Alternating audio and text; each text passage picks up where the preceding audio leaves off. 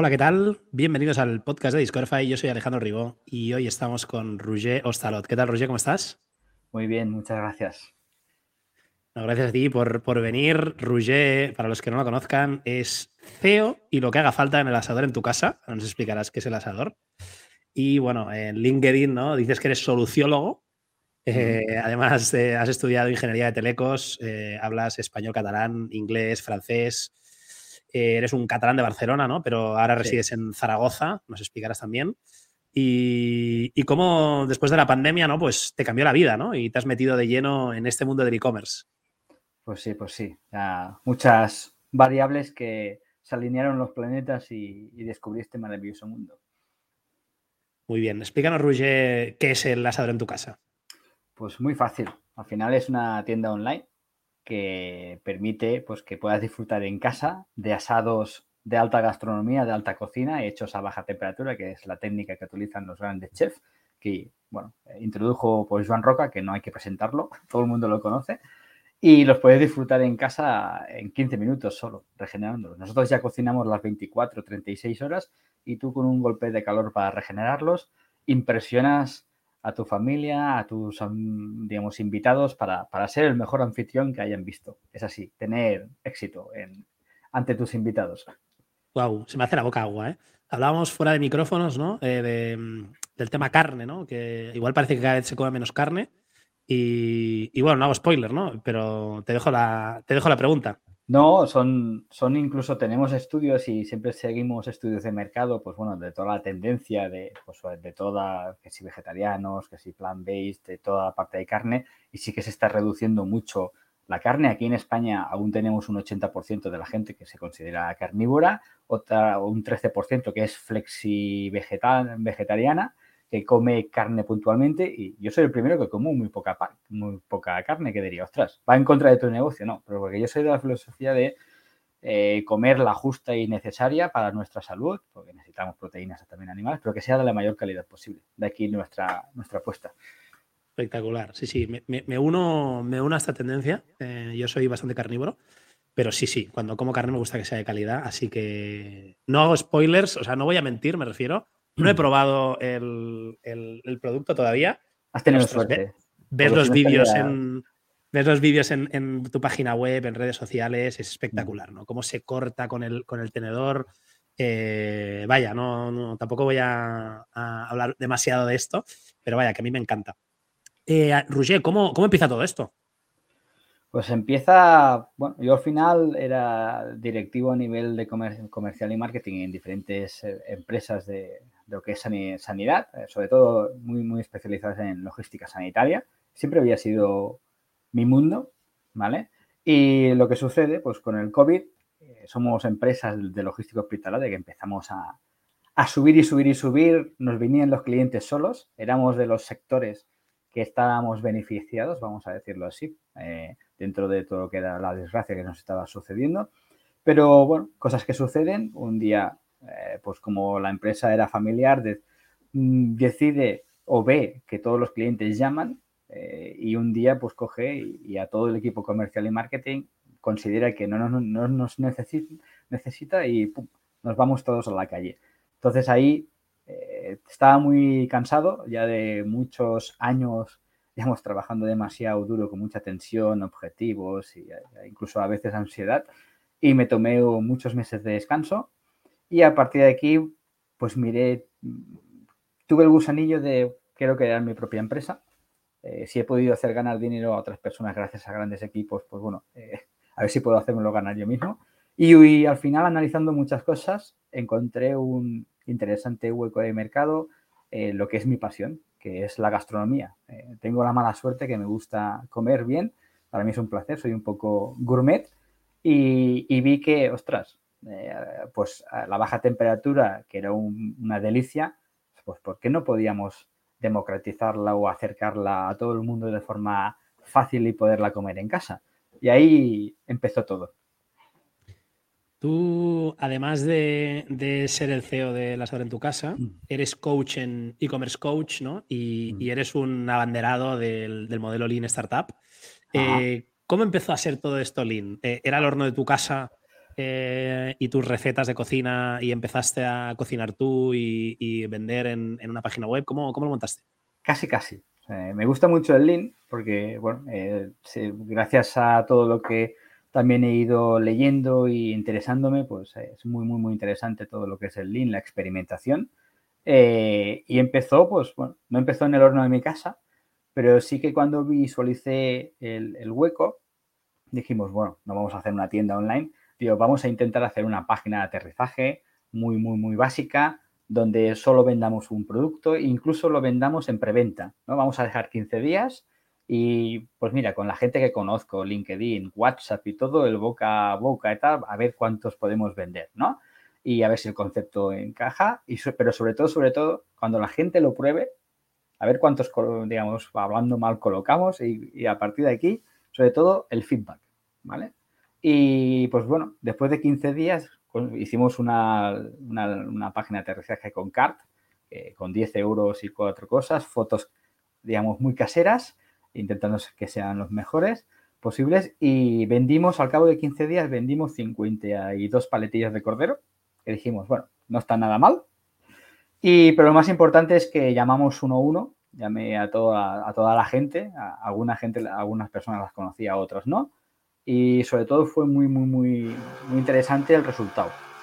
El resultado de que la gente nos dijo que estaba encantadísima, que no había probado nunca y que esto de la baja temperatura era algo que no habían vivido ni que habían probado. Entonces ahí es cuando dijimos, ostras, eh", y que estarían dispuestos a repetir. Entonces ahí es cuando, pues bueno, hicimos otros cálculos y al cabo de, un, de un, mes es, lanzamos la tienda. ¿Cómo cocinamos? Que esta es la parte importante. Pues bueno, llegué a un acuerdo con una carnicería que, que conocía y que, que, sabía que estaba, tenía un horno y que podía cocinar a baja temperatura y comprándole el producto a él y indicándole pues todo lo que había que hacer, pues me lo, produjo, me lo, produció él con todas las normativas, registros sanitarios y todo, porque era, evidentemente, la parte ilegal era muy importante. Y así Claro, eso, eso es una barrera de entrada, ¿no? El, estar regulado, el... cuenta, que tener, sí, cuenta que tener una cocina profesional para poder hacer esto y valoramos eh, las, inversiones, está alrededor de entre los 200 y 300 mil euros para empezar. Claro, Salvo ah, que puedas tener opciones como hay ahora de las Dark Kitchen, también de alquiler. Eh, pues bueno, hay muchas empresas que están ofreciendo ya dentro de ciudades pues alquilar eh, cocinas por X miles de euros. Entonces hay, hay pero no nadie te quita los X miles de euros de, al final, y son, muchas horas, ¿no? Porque al final hay gente que la alquilará eh, en el turno de noche para, preparar sus empanadas, su sushi, su lo que sea, y la alquilará dos o tres horas, ¿no? Tú te tiras ahí todo el día cocinando. lo habitual, el estándar en baja temperatura son, pues, bueno, nuestros productos están entre 10 y 24 horas. A nosotros una producción son 24 horas. Te da para ver muchas películas en Netflix mientras que se cocina. Y a todo esto se le une que, que no para de subir el, precio de la energía, ¿no? Los costes, los costes, los costes es una cosa que lo estamos sufriendo. De momento están impactando y lo estamos intentando controlar de la mejor manera posible en los márgenes, porque sí que hemos trasladado alguna parte de coste a los clientes, pero, pero es que si, trasladada, si trasladásemos todo el coste, es que realmente la gente no te podría ni, ni comprar si quieres mantener el margen. Ah, esperemos que sea algo coyuntural, que no se está viendo que no. Y, a ver, a ver cómo salimos de esta, pero luchando como siempre. también, ¿no? Eh, decías, ¿no? Mientras eras em, responsable, ¿no? Comercial y, tenías un puesto de dirección, ¿no? En, tu zona de confort, no sé si con traje y mm. corbata, pero seguro que casi. Traje, y corbata y, todo el día en el aeropuerto cogiendo aviones. Eh, decías, ¿no? Que, estabas hasta estresado. Lo de emprender no estresa, ¿no? Eh, es algo. es, un estrés diferente. Estresa y tienes momentos muy, muy, muy, muy difíciles. Tengo la ventaja, quizás, que cuando salí de la universidad de los 21 a los 25 años ya tuve mi propia empresa.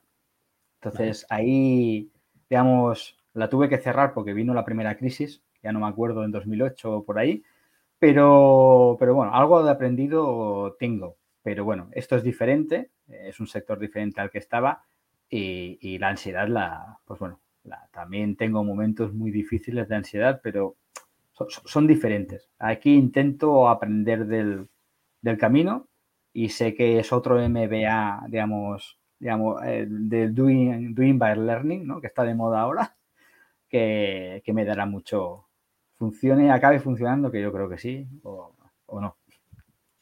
Sí, sí, hombre, esto ya, esto ya no hay que lo pare, estás que lo petas. estamos bien, no nos podemos quejar, estamos bien. Hablabas de que en 24, 48 horas desde que un cliente pide el asado, ¿no? Se lo enviáis a casa y luego en 15 minutos eh, baño María, horno, microondas, ¿no? Se lo, puede, se lo puede comer en casa con amigos, familia, quien sea. Em, tema de transporte en frío y almacenaje en frío. Em, otra de las movidas, ¿no? Te has metido eh, de lleno en seguramente en el e-commerce más complicado, ¿no? Sí, sí, sí. Eso, yo sabía, sabía que la logística en sí ya es complicada, porque vengo de la logística hospitalaria, con, mucha complejidad, pero también con mucho volumen. Entonces, la logística de frío es muy, muy, muy compleja. Cuando le añades, digamos, mucha cobertura a domicilio, porque una cosa es el B2B, otra cosa es el B2C, esa capilaridad que necesitas tener en frío y sobre todo después el volumen. Encontrar alta capilaridad de distribución del frío, digamos, con volúmenes, digamos, bastante pobres al inicio, porque tienes que crecer y coger volumen, es, una, es algo complicadísimo, complicadísimo. Porque al final, eh, desde el almacenaje y picking, tienes dos opciones, o te creas tu propio almacén con tu propia estructura o lo externalizas. Pues crear tu propia estructura tiene unos costes fijos que ya podéis imaginar, no hace falta entrar en mucho detalle. Y la externalización eh, son, ah, digamos que el problema que veo yo, y lo he dicho abiertamente porque me lo encuentro en LinkedIn y otras plataformas, foros, es que son empresas que, vienen del mundo B2B que están intentando dar servicio al e-commerce, pero que la operativa no es que vamos a crear... No tiene nada que ver algo para el e-commerce, sino aprovechando lo que tengo voy a hacer algo para el e-commerce. Claro, no encajan volúmenes, no encajan la forma de, funcionar. Un pequeño detalle, eh, yo puedo tener en un palé, puedo llegar a tener tres o cuatro referencias. Pues hay empresas de la gran mayoría de empresas de frío eh, solo pueden trabajar con palés monoreferencia, porque es su forma de trabajar. Que vas a tener dos cajas en un palé ocupando un slot de palé de un almacén. Esto es ineficiencia. Pero bueno, es, son estos detalles que, incrementan mucho los costes y, es una barrera, una barrera de, entrada muy, muy, muy elevada, pero bueno, lo estamos, lo estamos solucionando buscando mucho y convenciendo a muchas o a alguna empresa que, apueste eh, por este mercado. Si alguien de nuestra audiencia nos está viendo, escuchando eh, y está pensando ¿no? de, de tirarse al e-commerce en frío, Em, ¿qué, le recomiendas? ¿no? Porque el encontrar, ¿no? Incluso proveedores. Tú ahora no sé si estás con Segur Frío, pero yo, estoy con Segur Frío a nivel nacional. Eh, a nivel local hay otro tipo de proveedores. Lo, complicado es los arrastres que debes hacer hacia ahí, que necesitas volumen. Pero lo más complicado, más, más complicado, complicado todavía es si quieres externalizar el, almacén. Eh, ¿Has pensado en salir fuera de España? Sí, sí, sí. Eh, no digo porque el, transporte será, será quizá el principal problema. El transporte es el principal problema y al final tienes dos opciones. O ir a los países que te permite llegar, pues un Seúl frío, por ejemplo, que te permite llegar a Francia, Bélgica y Portugal.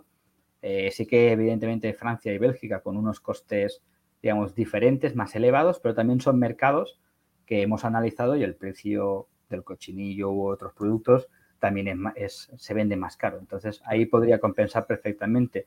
Y la otra opción, pero que se requiere volumen, es evidentemente eh, contratar un almacén externo en el país destino y que haya un operador logístico local que haga la, distribución capilar. Pero aquí estamos hablando de cosas que, espero, espero podamos, podamos hacer de aquí un año o dos, porque eh, contactos tenemos eh, y simulaciones hemos hecho muchas. Y, ganas, y ganas también tenéis muchas, así que eso también es lo, más importante. Sí, sí. Em, a, partir de aquí, decíamos, el, envío eh, tarda 24-48 horas y es gratis si el ticket es de más de 60 euros. Sí, sí, sí. Esto lo he visto, lo he visto en, tu página web. Ahí, hicimos una apuesta muy fuerte eh, porque realmente el transporte en frío no vale 6,80 euros. Cualquier persona yo creo que, que esté en el mundillo sabe que vale el doble. Pero sí que hicimos una, apuesta de decir, ostras, eh, sé que es un producto en la alimentación, es un producto de mucha confianza, de, probarlo, ¿vale? No no compras.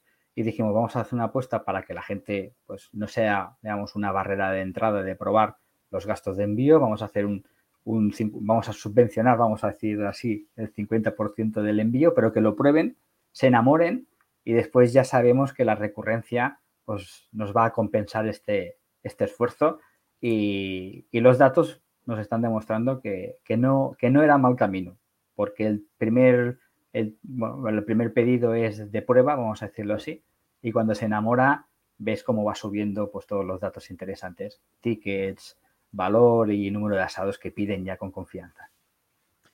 Ya que, ya que comentas ¿no? que el primer, el primer pedido es de prueba, em, he visto en, en, vuestra web una plataforma que creo que es un WooCommerce, ¿verdad? Sí. Sí, es un WooCommerce. Eh, tenéis ahí un pop-up, no sé si es de, inactividad o qué es, ¿no? Pero que al cabo de un, ratito me ha salido y me he registrado, tienes ahí mi mail. Em, y me ha sorprendido que el pop-up es un formato vídeo, ¿no? Eh, un, vídeo de YouTube que ofrecéis un cupón del 10%, ya le estoy diciendo el truquillo ¿eh? a la audiencia. Estáis ahí un rato inactivos y os saldrá el cupón de 10%. A los 50 segundos sale. No, a los 50 segundos. No hace falta estar inactivo, sino yo soy del pensar que a mí me molestan mucho los pop-ups que te salen ya de, entrada. Sí, sí, sí. sí. Eh, que digo, si, no sé de qué va, ¿por qué me haces ofertas si aún no sé de qué va? Entonces, dejamos 50 segundos. El que se ha ido antes, pues, mira, no nos da tiempo, pero confiamos que la gente que mira, lee y ve los vídeos, cuando le sale el pop-up, ha entendido la propuesta de valor y ya sabe qué supone registrarse.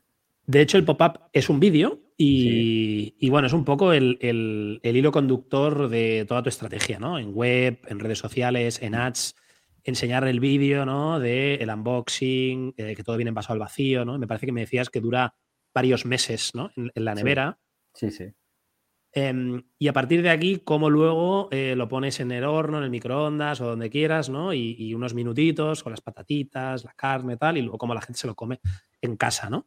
Em, otra, de, otra de las cosas que a destacar es que por todas partes, incluso en los ads y en los vídeos, em, salen un montón de reseñas de, usuarios, ¿no? ¿Eres, Rouget, el rey de, las opiniones verificadas? Eso intentamos. Intentamos, como mínimo, ser el rey no solo en cantidad, sino en la puntuación. al final, como bien has dicho, eh, tenemos desde el inicio, creímos en dos cosas. Uno, Formato vídeo. Creo que formato vídeo es el que explica mejor la experiencia, lo que vas a vivir, porque lo nuestro, si tú pones una foto de un asado tradicional y un asado hecho a baja temperatura, la foto no vas a encontrar diferencias. Pero si tú haces un vídeo del corte, ahí se ven todas las diferencias.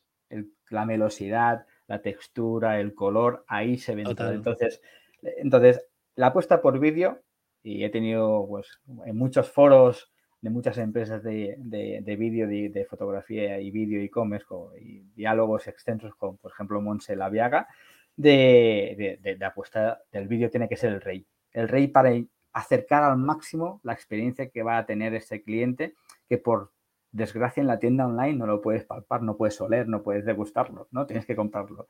Y después lo de las opiniones, teníamos clarísimo el otro factor es que mm, el sector alimentación depende mucho de la confianza. Difícilmente vas a comprar algo de un ticket pues alto que, no conozcas y que no sepas si va a estar bueno o no. Entonces, apostamos desde el primer día a, opiniones verificadas, a todo, también a Google Reviews, a destacar y fomentar mucho, decir, ostras, está muy bueno, ves los vídeos, te puedes hacer una idea de lo que vas a disfrutar, pero mira lo que dice la gente que ya lo ha probado, porque así pruébalo tú y te pasará como ellos, que tendrás que puntuarnos también muy bien. Y nos ha ido bastante bien. Eh, si comparas con otras Hombre, os, ha, ido muy bien. Yo tenía aquí apuntada la chuleta. 9,9 sobre 10, ¿no? Y en los últimos 12 meses, 245 em, bien, 2 así regulín y 0 mal. Sí, algún fallo tenemos, algún fallo tenemos que tener, sobre todo en logística. Así, sobre todo el cliente que opina mal nos, lo ha dicho. Es que no es del producto, es de la logística, ¿no? La entrega falló aquí y tal, y ya son cosas que intentamos controlar al máximo, pero, pero sí que hay experiencias de compra que por desgracia la logística no es perfecta y, produce que haya una opinión no acorde a lo que es el producto. Pero sí, sí, intentamos, por ejemplo, la paletilla de cordero, 93 opiniones con un 5 sobre 5. Intentamos eso, decir, ostras, no solo tenemos muchas opiniones, sino que tenemos cantidad. Para que te hagas una idea, yo, con, hablando con otros e-commerce, normalmente hay una tasa de respuesta de opiniones de, un 10%. Eh, nosotros estamos rozando, le ponemos mucho énfasis y seguimiento, estamos rozando el 20% ahora de tasa de respuesta de clientes que después quieren dejar su, opinión. Y nos va muy bien porque, porque, comparas con la competencia, vamos a decirlo así, y, aunque lleven muchos más años que nosotros, tienen un tercio o un cuarto de las opiniones que tenemos nosotros, que es lo que... es, impresionante. Y, no me sorprende que la gente deje las opiniones porque otro de los pilares mm. del asador, y esto no sé cuánto, a cuánto puede escalar, pero que hay ahí screenshots por todas partes, ¿no? Hasta en LinkedIn he visto yo, em, de conversaciones de WhatsApp. Hola, uh el asado fue espectacular, eh, todos se quedaron encantados, mi padre, que es el tío más exigente del planeta y que no confiaba en que una cosa que venía aquí envasada al vacío y tal le iba a gustar, y dicen que es el mejor eh, cochinillo que han probado en su vida, ¿no? Eh, claro, esto eres tú, que de manera manual te vas whatsappeando con los clientes.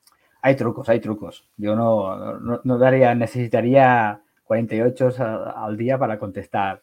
Me imagino. A WhatsApp. Tenemos, tenemos automatizaciones hechas eh, y otras cosas que sí que, pues bueno, de momento no, queremos automatizar y que sí, que son diálogos más naturales que, hago yo, que hago yo mismo, porque por, por, un doble objetivo. Primero, porque difícilmente se podría automatizar y segundo, porque el diálogo natural te permite conocer información del cliente que no podrías conocer de forma automática. Sí que hay un flujo más estandarizado, vamos a decirlo así, de agradecimiento, de envío de los vídeos, de cómo te va a llegar, el envío del vídeo, de cómo regenerar lo que acabas de comprar. Si, si ha comprado un codillo y paletilla de cordero, pues le enviamos el vídeo de cómo regenerar el codillo y cómo regenerar la paletilla de cordero. Al cabo de unos días enviarle un, WhatsApp de, también automático de cómo, es, cómo, cómo le ha parecido, si ha podido disfrutarlo, siempre con, un tono muy, muy natural, que después habrá comunicación directa con nosotros, porque siempre hemos la confianza que te, te trasladaba eh, es lo que, más allá de la venta, que tengan confianza para comprar, es que después haya una confianza y una relación de un natural que permita pues tener diálogos como si estuvieras con un amigo, con una familia y, que ellos mismos te dicen, se lo acabo de recomendar a, a toda mi familia, ahora me ha pasado hace poco una clienta nueva en Murcia Digo, buenísimos. Le acabo de enviar en el WhatsApp de mis amigas que prueben esto. Digo, pues esto, esto, en Navidad nos pasó una cosa, una anécdota, que yo dije, si hemos conseguido esto, creo que es eh, el objetivo de cualquier persona de marketing. Una, una, madre nos dijo, pues empezamos a ver que, sí que en una zona empezaban a venir ventas y una madre nos reconoció que dije, mira, estaba tan bueno lo que probamos para que lo he puesto en el chat de madres de la escuela. Hostia, entrar en ese chat es, difícil, ¿eh? o sea, que una, que una madre recomiende un producto culinario para Navidad a un chat de madres de escuela, eso yo creo que es el sumum de cualquier persona de marketing. ¿Trabajáis, eh, ¿trabajáis eh, referidos? El dar un cupón si se lo recomiendas a alguien. Hemos, hemos trabajado, o sea, en, en su día, cuando empezamos, eh, trabajamos con una, con una plataforma SaaS que era de era Referral Candy, que conoce mucha gente, pero no acabó de funcionar porque también ahí la base de datos de clientes, yo creo, y hablando con ellos directamente nos dijeron que, claro, no había el volumen de base de datos para generar lo que un e-commerce espera. Entonces lo, lo, paramos y sí que ahora hemos hecho una prueba, digamos, con una plataforma que se llama 06, que es francesa, que hace poco que, que ha entrado en España, pero que se adapta, que se integra con WooCommerce, pero después de tres meses de prueba, y lo digo abiertamente, yo soy muy transparente, muy sincero en esto, el formato que tienen en WooCommerce, digamos que para recomendar o para obtener beneficios necesitas hacer cuatro o cinco clics. Y hemos demostrado, que yo ya se lo he trasladado a ellos, que o las cosas son fáciles en uno, uno o dos clics, o la gente se pierde para el camino y no lo utiliza, que es lo que acaba pasando. Ya, ya, ya. Estamos viendo eh, cómo hacerlo, cómo hacerlo. Bueno, muy bien, muy bien. oye, si, si, la gente lo hace de manera orgánica, boca a oreja, ¿no? Brutal. De momento lo hace de boca a boca, de boca a oreja con WhatsApp y, y otras cosas. Supongo que ahora como yo pensaba, de ostras, con el COVID, la Navidad pasada decía, ahora me iría muy bien que en vez de teletrabajar la gente estuviera en la oficina porque esos cinco minutos de cámara café, ¿no? De que siempre hacía, digo, seguro, seguro que alguien ahí hace el comentario. hace el comentario y podíamos vender más, pero bueno se, hace virtualmente. Seguro. Em, hablábamos ahora de, lo orgánico y lo viral que, puede ser un producto. Em, ¿cómo, captáis usuarios? ¿Es todo orgánico o le metéis también paid? No. A ver, al, inicio, al inicio, ¿vale? Porque todo se ha hecho con financiación propia. Ahora sí que estamos buscando, pues, digamos, ya inversión para poder crecer más. Ojo, eh, llamamiento, ¿eh? Llamamiento a inversores por si alguien nos está escuchando, ¿eh? En breve, en breve empezaremos a, molestar por ahí, en el buen sentido. Eh, pues ahí fue todo, todo fue muy orgánico, muy de boca a boca. sí, sí que hacíamos pequeñas pruebas con Facebook y a través también de LinkedIn, de mi propia marca personal y todo esto, pero sí que vimos que era muy de boca a boca, un crecimiento lento, pero sostenible lo que sí que hicimos es en, la, campaña de Navidad, ya en septiembre ya decidimos decir, ostras, vamos a probar, porque la campaña de Navidad sabemos que es lo más importante. Tú miras Google Trends y paletilla de cordero y cochinillo se disparan con más de 20.000 búsquedas todo.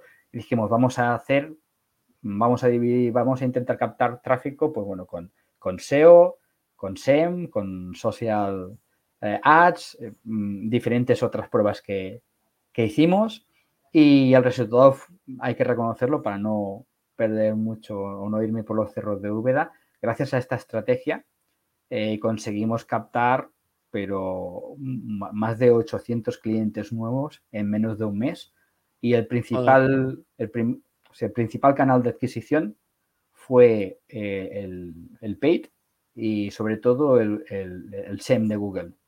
Eh, ahí sí que... Search, ¿eh? Sí, sí, todo el tema de, Search. Cuenta que cochinillo asado y todas estas cosas, paletilla de cordero, como te he dicho, suben mucho.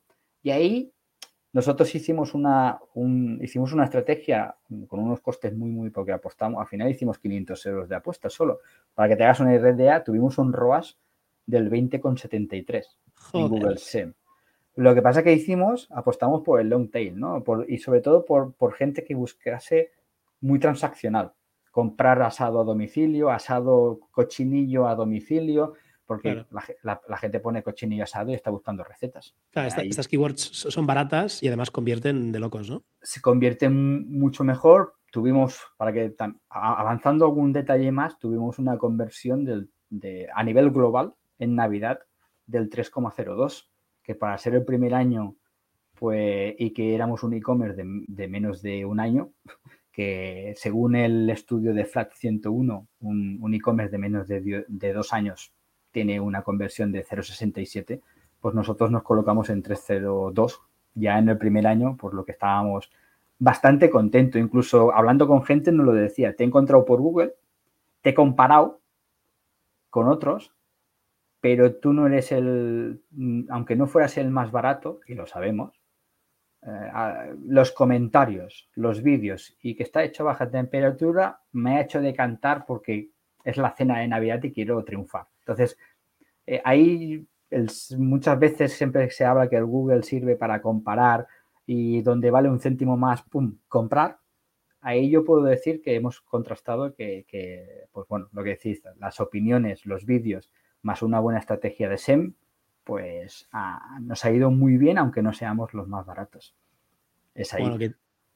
Tiemblen, que tiemblen eh, los e-commerce managers que nos están escuchando, porque Rouget ya se está abriendo, desnudando las métricas del site. Sí, yo no tengo ningún problema, pero dentro de nuestro mix de adquisición, eh, lo más en Navidad es paid, eh, es toda la parte también orgánica de SEO. Trabajamos de septiembre a diciembre, trabajamos un blog, trabajamos también toda la parte de SEO eh, on page, toda la parte de descripciones, toda la parte de estructura y fue un salto cualitativo brutal. Incluso la empresa que nos llevaba nos dijo, eh, hemos, estamos consiguiendo resultados en dos meses que en una empresa normal no mm, hubiéramos tardado un año.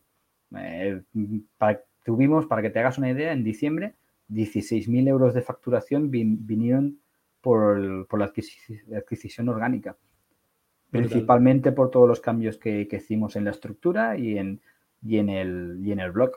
O sea, trabajamos, estábamos, ah, por ejemplo, apostamos por asados a domicilio, eh, que era una búsqueda, bueno, no era, digamos, la de cochinillo o la de asados normal, pero pasamos de estar en la oposición 83 a estar en la primera en un mes. Y, Espectacular. Y se, y se notó, se notó muchísimo. Hablabas de, hablas de la Navidad, ¿no? Parece, parece obvio, pero no hemos entrado mucho en detalle y quizá valdría la pena. ¿Cuáles cuál son el, catálogo de productos o los que más se venden? Eh, porque ya hemos, hemos dado a entender de que la temporada fuerte es la de Navidad o el invierno en concreto, ¿no? Mm. Pero ¿qué, productos hay ahí top ventas?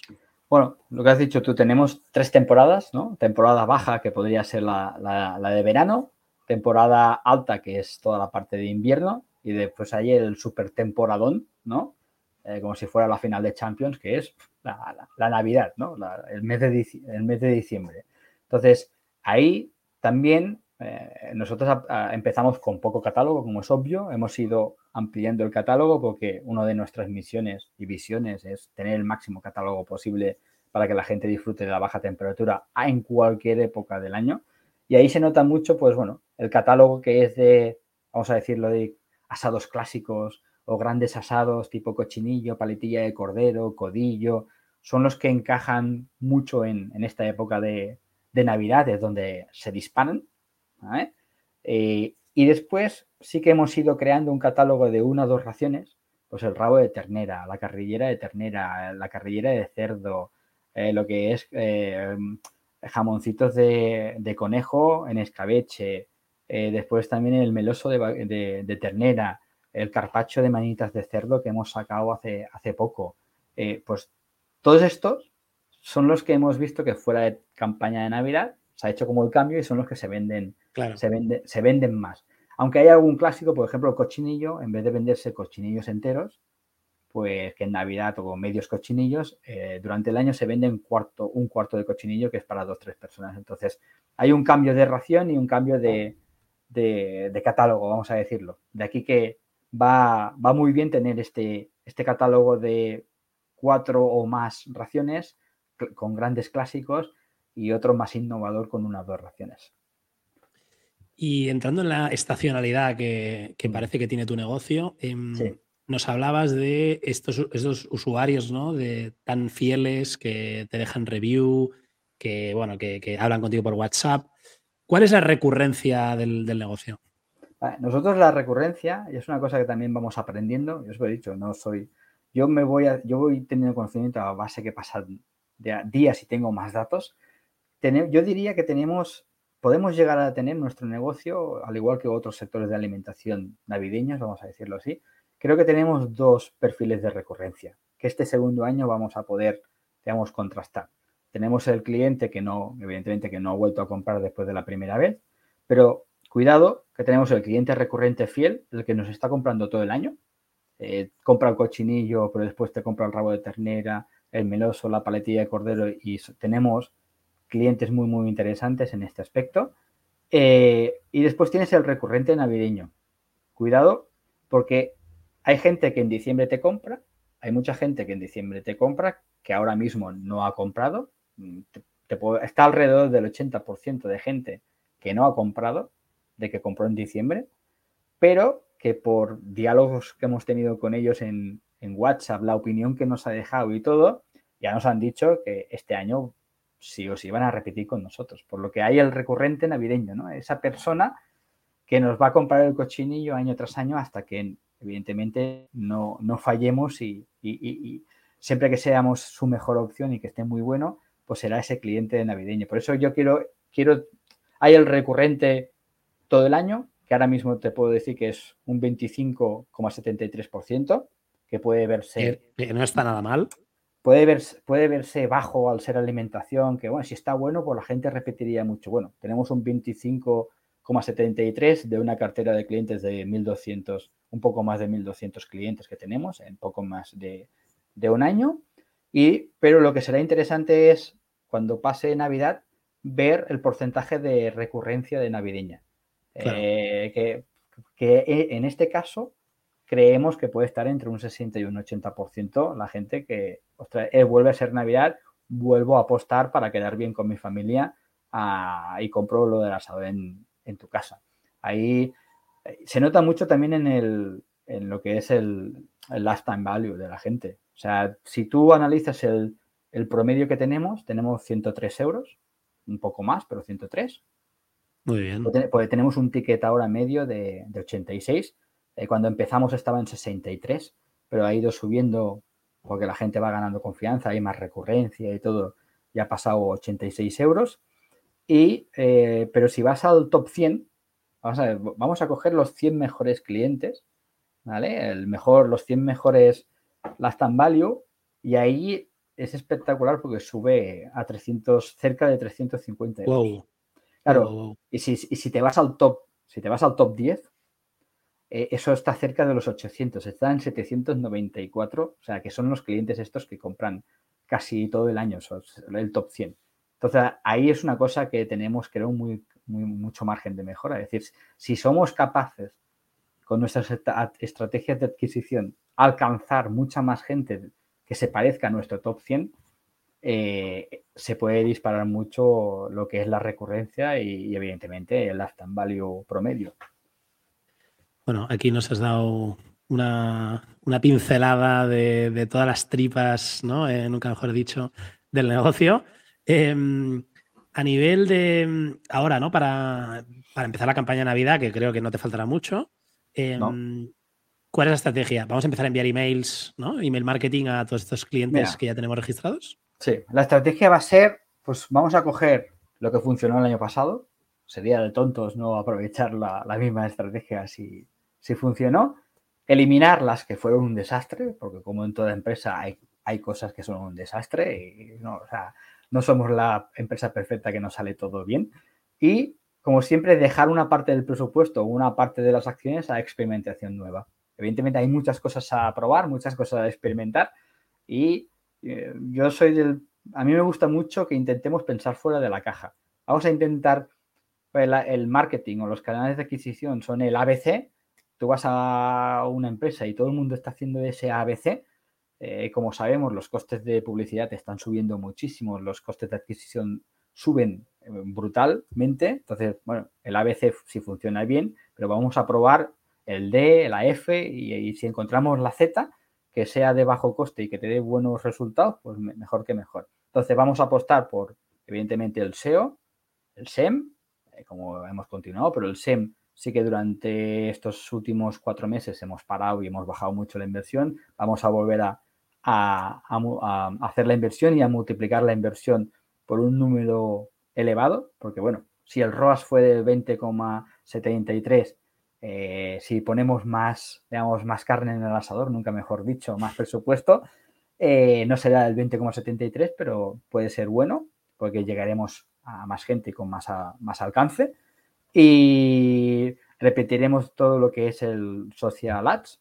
Eh, hay que tener en cuenta que el, año pasado empezamos en noviembre, todo lo que era la parte de Facebook e Instagram el pixel de Facebook estaba virgen, no lo siguiente, aprendió como pudo y para que tuvimos en prospección tuvimos 2,88 de ROAS, que bueno, no es que sea una virguería, pero está relativamente bien, pero tuvimos un 4,77 con, con el remarketing de, de toda esa interacción. Entonces, este año vamos a apostar más presupuesto y de una forma más alargada en el tiempo también en, en, Social Ads, para pues, que el pixel, pues, con todo lo que ir creando base de datos, que vaya metiendo en el, en el funnel de Facebook las cosas de toda la gente, para que cuando llegue diciembre eh, tengamos, digamos, el pixel bien trabajado para que podamos subir el ROAS eh, mucho, mucho más de, que, el año pasado, tanto en prospecto como en remarketing. Vamos a apostar por el, email marketing. El año pasado hicimos un, email marketing propio a nuestra base de datos de 337 personas. Eh, hicimos una estrategia de a, final de a finales de noviembre reserva tu asado para Navidad y te hacemos un pequeño descuento que nos fue muy bien para adelantar la, la previsión, este año creemos que podemos multiplicar por tres o por cuatro el resultado porque tenemos cuatro veces más de base de datos que el año pasado. Entonces, esperemos que el email marketing tenga bastante. Eh, repetiremos una acción que nos fue muy bien. Hicimos un, eh, publicitamos, hicimos 10 menciones de publicidad en, publicidad en un podcast eh, digital de un diario, digamos, español que nos fue muy, pero que muy bien, que lo presenta una persona pues muy interesante, que ahí sí que no lo puedo desvelar porque si no la competencia diría, yo puesto por ahí, pero te puedo avanzar que, ahí eh, tuvimos un ROAS de un ROAS del 17,94 también. Una... se, nota que eres, que eres un tío de marketing y además ingeniero, ¿eh? porque tienes todas las métricas eh, de memoria en la cabeza.